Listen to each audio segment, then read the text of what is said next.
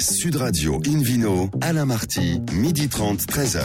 Bonjour à toutes et à tous, très heureux de vous retrouver en ce samedi midi. Notre émission est en public et délocalisée. Nous sommes au restaurant Baravin Nicolas Paris au 31 Place de la Madeleine. Je vous rappelle que vous écoutez Invino Sud Radio dans la capitale sur 99.9. Aujourd'hui, un menu qui prêche comme d'habitude la consommation modérée et responsable. Le concept mystères et bonnes bouteilles. Le video quiz pour gagner plein de cadeaux en jouant sur invinoradio.fm.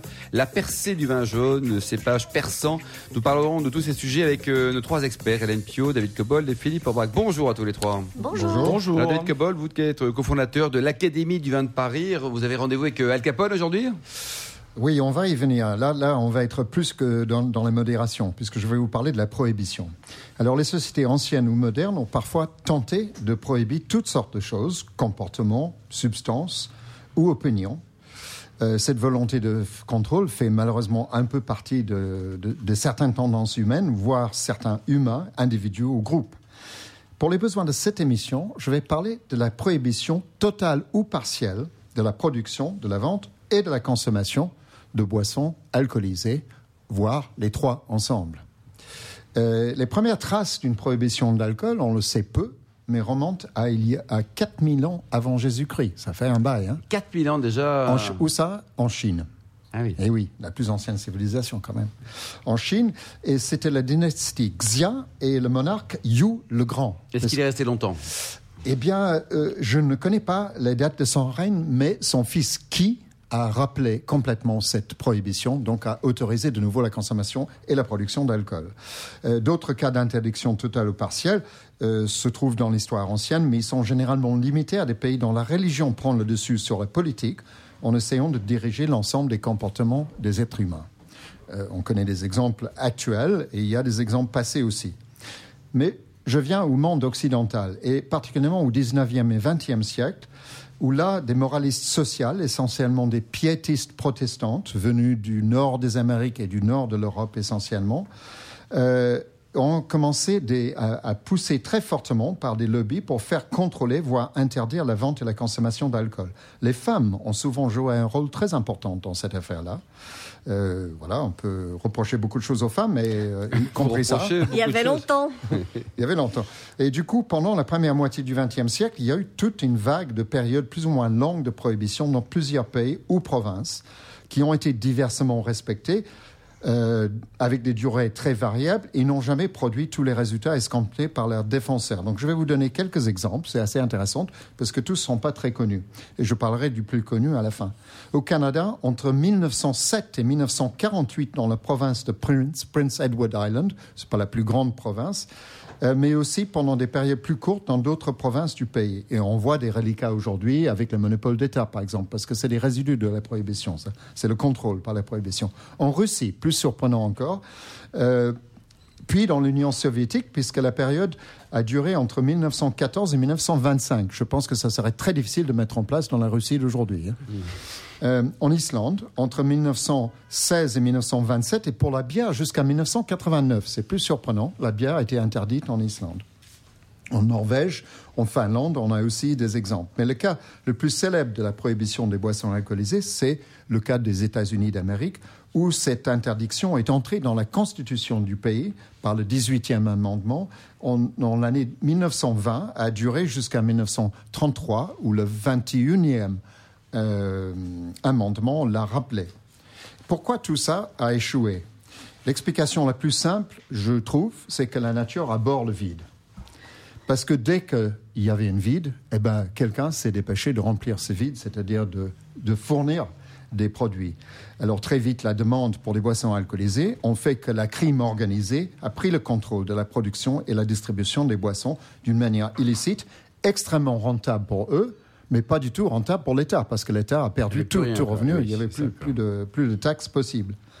Alors, fortune des gangsters comme Al Capone, voilà, on y vient, se sont faites de cette manière, parfois en associant d'autres activités, mais c'était essentiellement de la vente des alcools. Alors, dans tous ces pays, euh, dans les faits, il s'agissait essentiellement de spiritueux ou de bière, car il est très facile de délocaliser une brasserie ou une distillerie. Très difficile de délocaliser un vignoble. Et si on parle du vignoble en Californie, à, l'entrée de la prohibition, il y avait 250 wineries en activité. En 1933, il n'y avait plus que deux. Ils ont survécu en faisant du vin de messe et l'autre en faisant du vin en poudre qui était autorisé.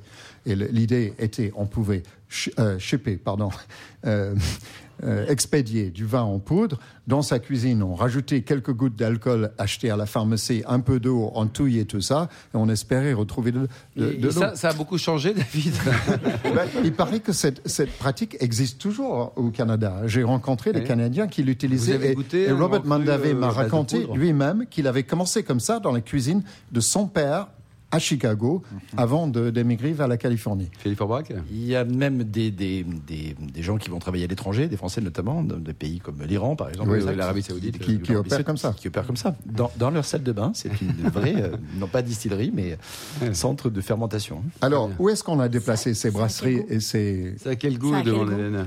Ça, Je n'ai jamais essayé. Voilà. On ne sait pas. C'est plus le goût de baignoire que de baie rouge. Très joli. Donc, on, on, on, délocalisait les brasseries, les distilleries. Et, on, où ça? Eh ben, Au Canada, ça a fait la fortune d'une famille qui s'appelle Bronfman, qui a fondé la, la maison Seagrams. Euh, aux Caraïbes, euh, donc pas très loin. À Saint-Pierre et Miquelon, donc euh, une île, une possession française, a beaucoup profité de la prohibition. Et puis, il y avait évidemment aucun contrôle sur la qualité de ces produits, ce qui a augmenté les risques liés à leur consommation avec des consommations dans ce qu'on appelait aux États-Unis des speakeasy, là où on passait derrière le rideau, en sous-sol, et on consommait des produits euh, plus ou moins bien. Hein, oui. Alors, le contrôle des ventes subsiste de nos jours. Euh, donc, il y a des reliquats de cette époque de prohibition. Je pense à, à l'État de Pennsylvanie. Vous allez à Philadelphie, par exemple. Vous ne pouvez pas acheter une bouteille de produits alcoolisés, sauf dans les magasins d'État. On trouve la même chose au Québec et en, Ontario. C'est une manière de contrôler. Donc, on va, demain, je vais développer un peu tout ça pour voir quels sont les, les résidus actuels aujourd'hui et les menaces également dans Quelques le même bons sens. vignerons de vin en poudre, David Cobod, à nous signaler pour, pour la suite de l'émission. Je, je, passe à Philippe pour bon, Merci David. Une vidéo Sud Radio accueille maintenant un nouvel invité, Nicolas Lamotte, le créateur de Mystères et Belles Bouteilles. Bonne bouteille. Bonjour Nicolas. Bonjour. Alors vous êtes né à Dijon en 1985, euh, diplômé de, de l'EDEC. Vous avez travaillé dans des boîtes avant de créer la vôtre ou pas? Oui, bah alors dans un tout autre domaine, j'étais trésorier chez Ramet. Voilà, ah bah, société bien. minière. euh, Oui. voilà, donc, euh, vous êtes passé de la poudre à la mine et directement. Alors racontez-nous, c'est quoi ce concept euh, Mystères et, et Bonnes Bouteilles? Alors, Mystère et Bonne Bouteille, donc c'est, ça a été créé euh, en 2016, ça a à peine euh, deux ans. Et donc, le concept, c'est un coffret, un coffret où on a tous les éléments pour faire une soirée dégustation de vin à la maison avec ses amis et en totale autonomie. Voilà, une, vraie, une première Vous initiation. fournissez les amis, je suppose, non Non, ça c'est les, voilà. Il faut les choses à faire une fois qu'on a son coffret, c'est fixer une date, inviter les amis. Par contre, tout le reste, c'est compris dans le coffret. À savoir trois bouteilles de vin, que des vins d'appellation, d'appellation française. Par contre, la Et, et particularité, pas, pas en poudre. Hein. non voilà, non non, vraiment trois vins AOP. Alors la particularité, c'est qu'on achète son coffret, même le client qui l'achète a aucune idée des vins qui se trouvent à l'intérieur du coffret. Il va inviter les amis, ils vont déguster les trois bouteilles l'une après l'autre, répondre à un quiz de 30 questions. Et au fur et à mesure de ces questions, bon, on aborde de manière très concrète le vocabulaire de la dégustation. Mais quand on reçoit les bouteilles, on ne sait pas ce que c'est? Non, elles sont déjà habillées de leurs chaussettes. Alors par contre, ce sont trois chaussettes de couleur, puisqu'on va respecter un ordre de dégustation. On commence par déguster la bouteille habillée de la chaussette rouge, puis la bouteille habillée de la chaussette jaune, et on termine par la bouteille habillée de la chaussette bleue. D'accord, donc il y a un ordre de dégustation, quoi. C'est Exactement. les couleurs du drapeau de la Roumanie. Comme ça. Septième pays producteur mondial de vin, quoi. Ah, Et donc là, le, le principe, c'est quoi? Donc on est, vous- donc une bouteille, c'est pourquoi? 8 personnes? Pour combien vous? Voilà, alors, c'est- je, pro- je pense que le jeu peut être fait jusqu'à 10 personnes. 10 On peut personnes, jouer jusqu'à d'accord. 10 joueurs à Mystère et Bonne Bouteille.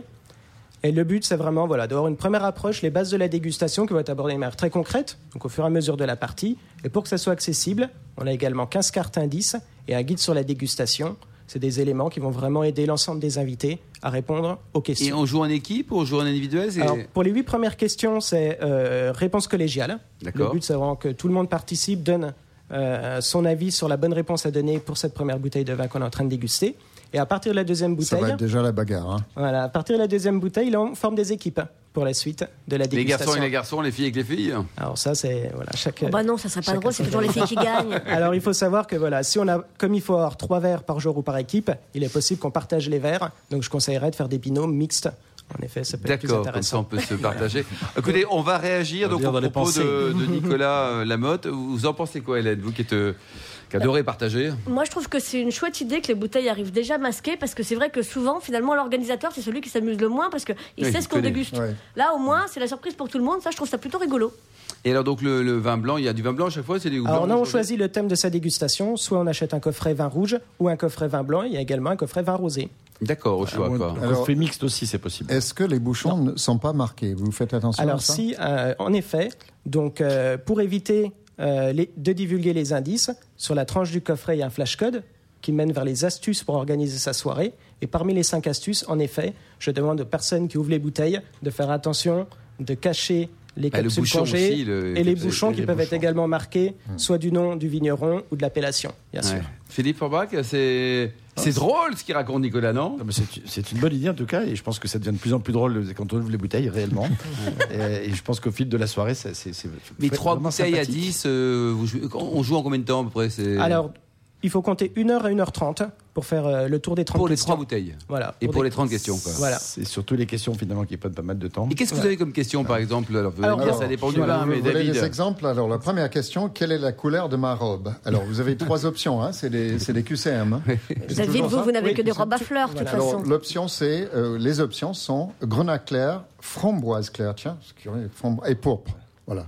Alors, il faut savoir qu'il y a un nuancier dans le guide Comment déguster qui sont là pour aider les invités à répondre à cette question sur la couleur du vin. autre question, la numéro 7. Où se situe, ça c'est le- les bouteilles cerises, hein. où se situe mon terroir d'origine? Les options sont Beaujolais, Val-de-Loire et Bourgogne.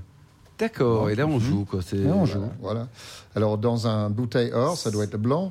Quel est mon cépage principal? Non, ça doit être un vin rouge.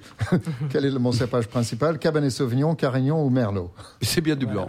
Il faut savoir qu'il y a des cartes indices qui sont là également pour vous aider justement à répondre aux questions. Voilà, on peut inviter autant des connaisseurs que des néophytes.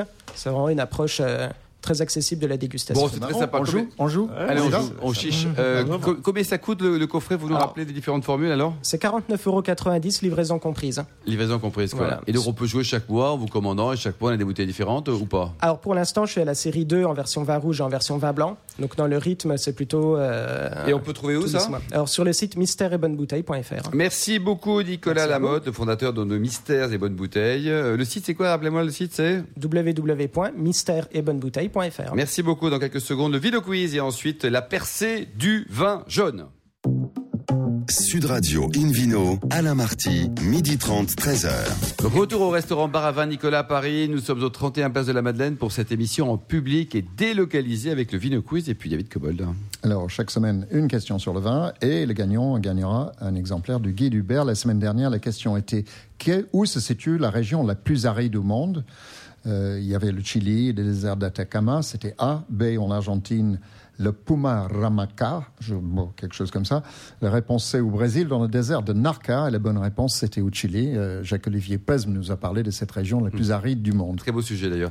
Cette Oui. semaine, David? Alors, nouvelle question cette semaine. Parmi ces races de chats, quel nom est aussi celui d'un cépage? C'est une question issue de votre quiz, non quiz, Nicolas. Alors, réponse. A, l'abyssin. Réponse B, le mandarin. Réponse C, le persan. A. ah oui, Hein, tiens, il y a de la recherche là. Alors, pour répondre et gagner un exemplaire de ce guide Uber, excellent guide, rendez-vous toute la semaine sur le site invino radio toutattaché.fm à la rubrique Vino Quiz. Et le gagnant sera tiré au sort, puisque vous allez être très nombreux à répondre avec la bonne réponse que je ne vous donnerai pas. Vous avez un Non. chat, vous, David, ou pas Euh, Je n'ai pas de chat. J'ai plus de Vous avez chat. un chat, vous, euh, Philippe Non, mais je vais essayer de percer le mystère. Ouais. Et vous, et vous Hélène Oh, oh. Euh, non, j'ai un poisson rouge et un éléphant à paillettes. Merci David Cobol, Nilo Sud Radio. On retrouve maintenant justement celle qui est vraiment hilarante, Hélène Pio, journaliste au magazine Régal, pour la percée du vin jaune. Mais qu'est-ce que c'est que ça? C'est un vin jaune, ça existe? Parce qu'il y a, déjà il y a un chat, enfin ça devient compliqué comme émission. Alors oui, ça existe le vin jaune. Vous voulez que je vous raconte tout sur le Tout, vin jaune? tout, on va- tout. on va- D'abord, je vous raconte le vin jaune. Allez. Après, je vous raconte la percée. Le vin jaune, euh, eh bien, c'est un processus d'élevage unique et c'est français, monsieur. Bon, pas que, mais on va simplifier. On va dire oui, dans les médias, c'est français. Euh, c'est le cépage savagnin, ça se passe dans le Jura, euh, donc euh, Franche-Comté. Euh, quatre appellations Arbois, Côte de Jura, Château-Chalon, l'Étoile. Au départ, on a un vin blanc, on va dire relativement classique, avec ce cépage savagnin. Une fois la fermentation achevée, on le met en fût de chêne, et là, il est conservé 6 ans et 3 mois Ah, quand sans même. bouger. On ne houille pas. Savez-vous houiller cher Alors ami non, par contre, on a un docteur en ouillage, il s'appelle Philippe Porte. Non, il pratique ça par le trou de bande. Ah oui. le trou de bande. Ah oui, Alors. ça c'est chacun son truc. Déjà l'an passé ça marchait bien, mais cette année c'est. Bien, donc euh, le houillage, cher ami, habituellement, euh, quand on garde un vin aussi longtemps en fût pendant plusieurs années, euh, il s'évapore, le niveau baisse et euh, il faut remettre du vin par-dessus pour être sûr euh, qu'il n'y a pas trop de rapport entre le vin et l'oxygène. C'est bon ou c'est pas bon pour le vin ça Si justement il y a un peu d'oxygène entre le. Ben, Habituellement, c'est pas bon. Bon. Sauf que pour le vin jaune, dites donc si. Oh bah dis donc. Euh, parce qu'un voile de levure se forme à la surface et que finalement, au lieu que le vin s'oxyde, eh bien, ça le protège. Et euh, ça le préserve du contact direct avec l'air. Et ça lui donne, une fois le vieillissement terminé, un goût extraordinaire. Donc, au bout de 6 ans et 3 mois, on perce le fût. Je vais venir à ma percée. Euh, le vin jaune est mis en bouteille par en dessous sans, sans craquer le voile de levure qui se trouve au-dessus. Les bouteilles, ce sont des bouteilles spéciales aussi. Tout est spécial dans mon affaire. Ce sont des bouteilles de 62 centilitres qui s'appellent des clavelins. Euh, pourquoi 62 centilitres? Parce que si on avait mis un litre de vin dans ce tonneau au départ, et ben à l'arrivée, il en resterait plus que 62 centilitres à cause des, euh, de l'évaporation. La part Et- des anges. La part des anges, si c'est pas joli ça. Plus joli que votre trou de bande, franchement. Alors, Restez euh, poli avec son trou de bande. Est-ce que les anges sont tenus à la modération en Franche-Comté? Euh, ça, on ne sait pas. Euh, mais de temps en temps, Lamotte, qui vous connaissez la Franche-Comté ou pas? Euh, oui, je suis originaire de Dijon. Ah bah c'est bien Ah, bah, ça. c'est pas loin ça. Et alors, tout va bien côté percé du vin jaune, ça va? Ça va. Bon. Je vais jamais réussir à arriver au bout si vous m'interrompez tout le temps. Ce vin jaune, il est quasiment immortel. On ne sait pas si les anges volent ou pas, mais en tout cas, les- le, le vin jaune, lui, il est quasiment immortel. Euh, sa capacité de, vie- de vieillissement est l'une des plus importantes au monde. Combien de temps Euh, ah bah ça peut être des siècles. Des siècles. C'est étonnant. Ah bon Ah oui, vraiment. vous, vous avez testé des vins qui ont plus d'un siècle Et J'ai testé un vin de 105 ans. Eh ben, 105 ans. Ouais, Et Et bon, alors, ça donne quoi? C'était fabuleux. Ça donne Vraiment. un vin de 105 ans quoi. Non mais vraiment, c'était pas juste l'émotion et l'histoire, il y avait, il y avait vraiment un plaisir euh, gustatif euh, incontestable là-dedans. Bon, cela dit, euh, bonne nouvelle, on peut l'apprécier dans sa jeunesse, hein, on n'est pas Oui. obligé d'attendre 105 ans pour le boire. Euh, donc voilà, vous avez compris euh, le vin jaune, vous avez compris l'histoire de la percée, c'est quand on perce les tonneaux. Alors, il y a une grande cérémonie de perçage des tonneaux tous les ans début février. Maintenant, pourquoi je vous parle de le- du retour de la percée? Ah, et c'est c'est un retour quoi. voilà. Parce que en 2018, effectivement, donc elle va avoir lieu euh, très bientôt, là, du 1er au 4 février. Euh, et pour la première fois depuis plus de 20 ans, elle n'avait pas eu lieu l'an dernier, en 2017. Euh, parce que lors des éditions précédentes, la manifestation avait été victime de son succès. Il y avait eu des débordements, des gens qui avaient largement oublié la modération. Euh, beaucoup de, de désorganisation aussi, euh, parce que ça se passe dans des tout petits villages du Jura, des villages très jolis, Water, l'Étoile, euh, sauf que c'est minuscule et que soudain il y a 45 000 Et c'est personnes qui toujours en arrivent. cette période, en début d'année, c'est ça? C'est toujours le premier week-end de février. Euh, il fait très froid, souvent il neige, il y a du verglas, c'est horrible. Euh, mais franchement, une fois que vous êtes dans un caveau, hein. voilà. mais une fois que vous êtes dans un caveau euh, avec un vigneron passionnant ou une vigneronne, Une hein. peau de bête, une cheminée, ça y est, on y est là. ah bah écoutez, là vous faites ce que vous Non. voulez avec les vignerons. Non, moi en général je discute tout à fait habillé, Ouais. normal. Enfin, Pas de peau de bête, bon, pas de belle-mère, rien quoi. Bon. plus tard éventuellement, mais pas pendant, pas, pas pendant le week-end. On attend, on attend le lundi quand ils sont partis. Donc, plein de débordements lors des éditions précédentes. 2017, on se calme, on se pose, on réfléchit. Et c'est un choix très sage que de renoncer à une si grosse organisation. Euh, c'est quand même beaucoup d'argent aussi. Et là, ils ont dit, eh ben non, tant pis pour l'argent cette année, on se pose. Et puis du coup, cette année, ils, ils reviennent avec plein de bonnes idées. Euh, Il y a quand même 700 bénévoles qui sont, euh, qui sont mobilisés, hein, donc euh, c'est c'est quand même un très très gros truc. Alors cette année, du coup, c'est payant. C'est vrai, euh, en pré-vente, là où c'était gratuit auparavant, mais si ça peut éviter quelques Bien débordements. sûr, c'est une très bonne chose. Et les prix sont des- raisonnables, des je tarifs suppose. très raisonnables. C'est 20 euros par personne euh, si on, si on veut venir qu'une seule journée. Euh, ça donne 10 tickets de dégustation. Euh, on déguste des toutes petites doses, Bien évidemment. hein. Euh, ou 35 euros pour tout le week-end. Euh, réservation obligatoire en avance sur le site internet. Donc on sait d'avance qui sera là, combien de, combien de personnes seront là. On peut s'organiser au niveau des parkings, au niveau de tout. C'est vraiment une très très très bonne idée. Euh, et puis je signale pour les professionnels euh, qu'il y a un symposium pour la première fois qui est organisé euh, dès le vendredi et qui va être passionnant parce que le vin jaune, ça n'est que euh, dans le Jura. Mais par contre, les vins de voile, il y en a également en Espagne et en Hongrie. Et il y aura les plus grands vignerons pour Qui en sont parler. présents également encore. Le vendredi, pour les professionnels, on s'inscrit en ligne. Merci beaucoup Hélène Pio. Une vidéo sur Radio retrouve maintenant Philippe Forbach, président de la sommellerie française, pour des lettres persanes, version Bacchus. Exactement. Quitter la Persée pour aller vers le Persan, c'est quand même assez- logique tout ça. Et juste un petit euh, complément d'information, la sommellerie française, justement, dont je suis le président, sera présente à l'occasion de cette Persée du vin jaune, puisque nous organisons, nous participons le, le 3 et le 4 à un concours, de, justement, à la fois de cuisine, mais aussi de dégustation de vin du Jura et de vin jaune en particulier.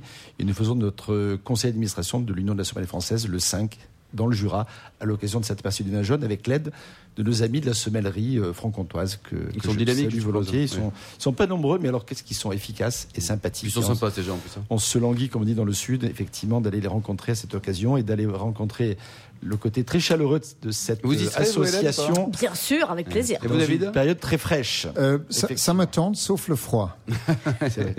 Mais quand, quand- quand- quand on est effectivement au, au- au sein des caveaux Ouais, c'est quand là-bas même très sympa quand et qu'on goûte un peu de, de vin jaune euh, d'un peu d'âge ou Ça va mieux. Ouais, on avec a un peu moins de comté, avec un peu de comté. un peu de comté, euh, quelques, quelques, quelques pâtes au vin jaune, etc. Et, ou quelques Et puis le poulet au mori, hein, faut pas oublier le poulet au Exactement, mori. hein, c'est vrai c'est-. En fait, on va y tous y aller. quoi. Alors pour revenir à notre cépage du jour, ces fameux cépages un peu oubliés dont, dont je vous parle depuis quelques temps, j'ai choisi de, de faire découvrir un, peu- un- un cépage qui est originaire de, de Savoie, de Saint-Jean-de-Maurienne en particulier, euh, et qui s'appelle le persan. Le persan, donc Oui, c'est vraiment le nom. joli. euh, On pourrait imaginer que ça puisse venir de la Perse de l'époque, euh, l'Iran d'aujourd'hui, qui était une source d'inspiration pendant très longtemps, effectivement, à la fois de, de- de l'influence poétique, euh, dont, euh, dont notamment le grand poète euh, Omar Khayyam nous a souvent parlé. Et, dit euh, Davol, Et David, poète. David. Cobold, dans la voix de David Cobold.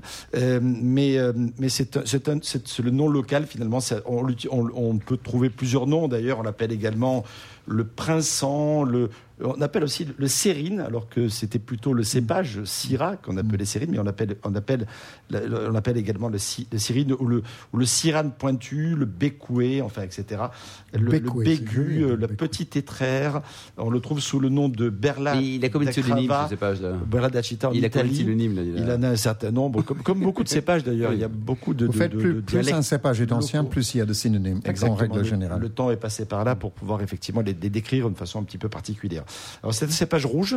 C'est un cépage qui, un peu comme tous ces cépages-là, est un cépage euh, un peu rustique, non seulement dans le goût final, on va y revenir parce qu'il y a aujourd'hui plus, plus de persans élégants qu'avant, mais surtout dans leur structure, avec des peaux relativement épaisses, des, des relativement marquées, euh, et qui donnent des vins. Alors pour, pour le coup, les, le Chatus dont j'ai parlé euh, la semaine dernière, ou le, le, le, le Durif, ne rentrent pas nécessairement dans les appellations. Là, le persan a droit à rentrer dans les appellations soit 20 pays euh, des allobroges, donc IGP euh, euh, les allobroges, euh, soit effectivement également, même dans l'appellation vin de Savoie, par contre pas nécessairement seul, il, euh, il, il est souvent associé euh, soit euh, à la mondeuse, qui est le grand cépage dont on parle aujourd'hui, soit même au gamay, gamay euh, persan, ça donne des résultats qui sont pas inintéressants.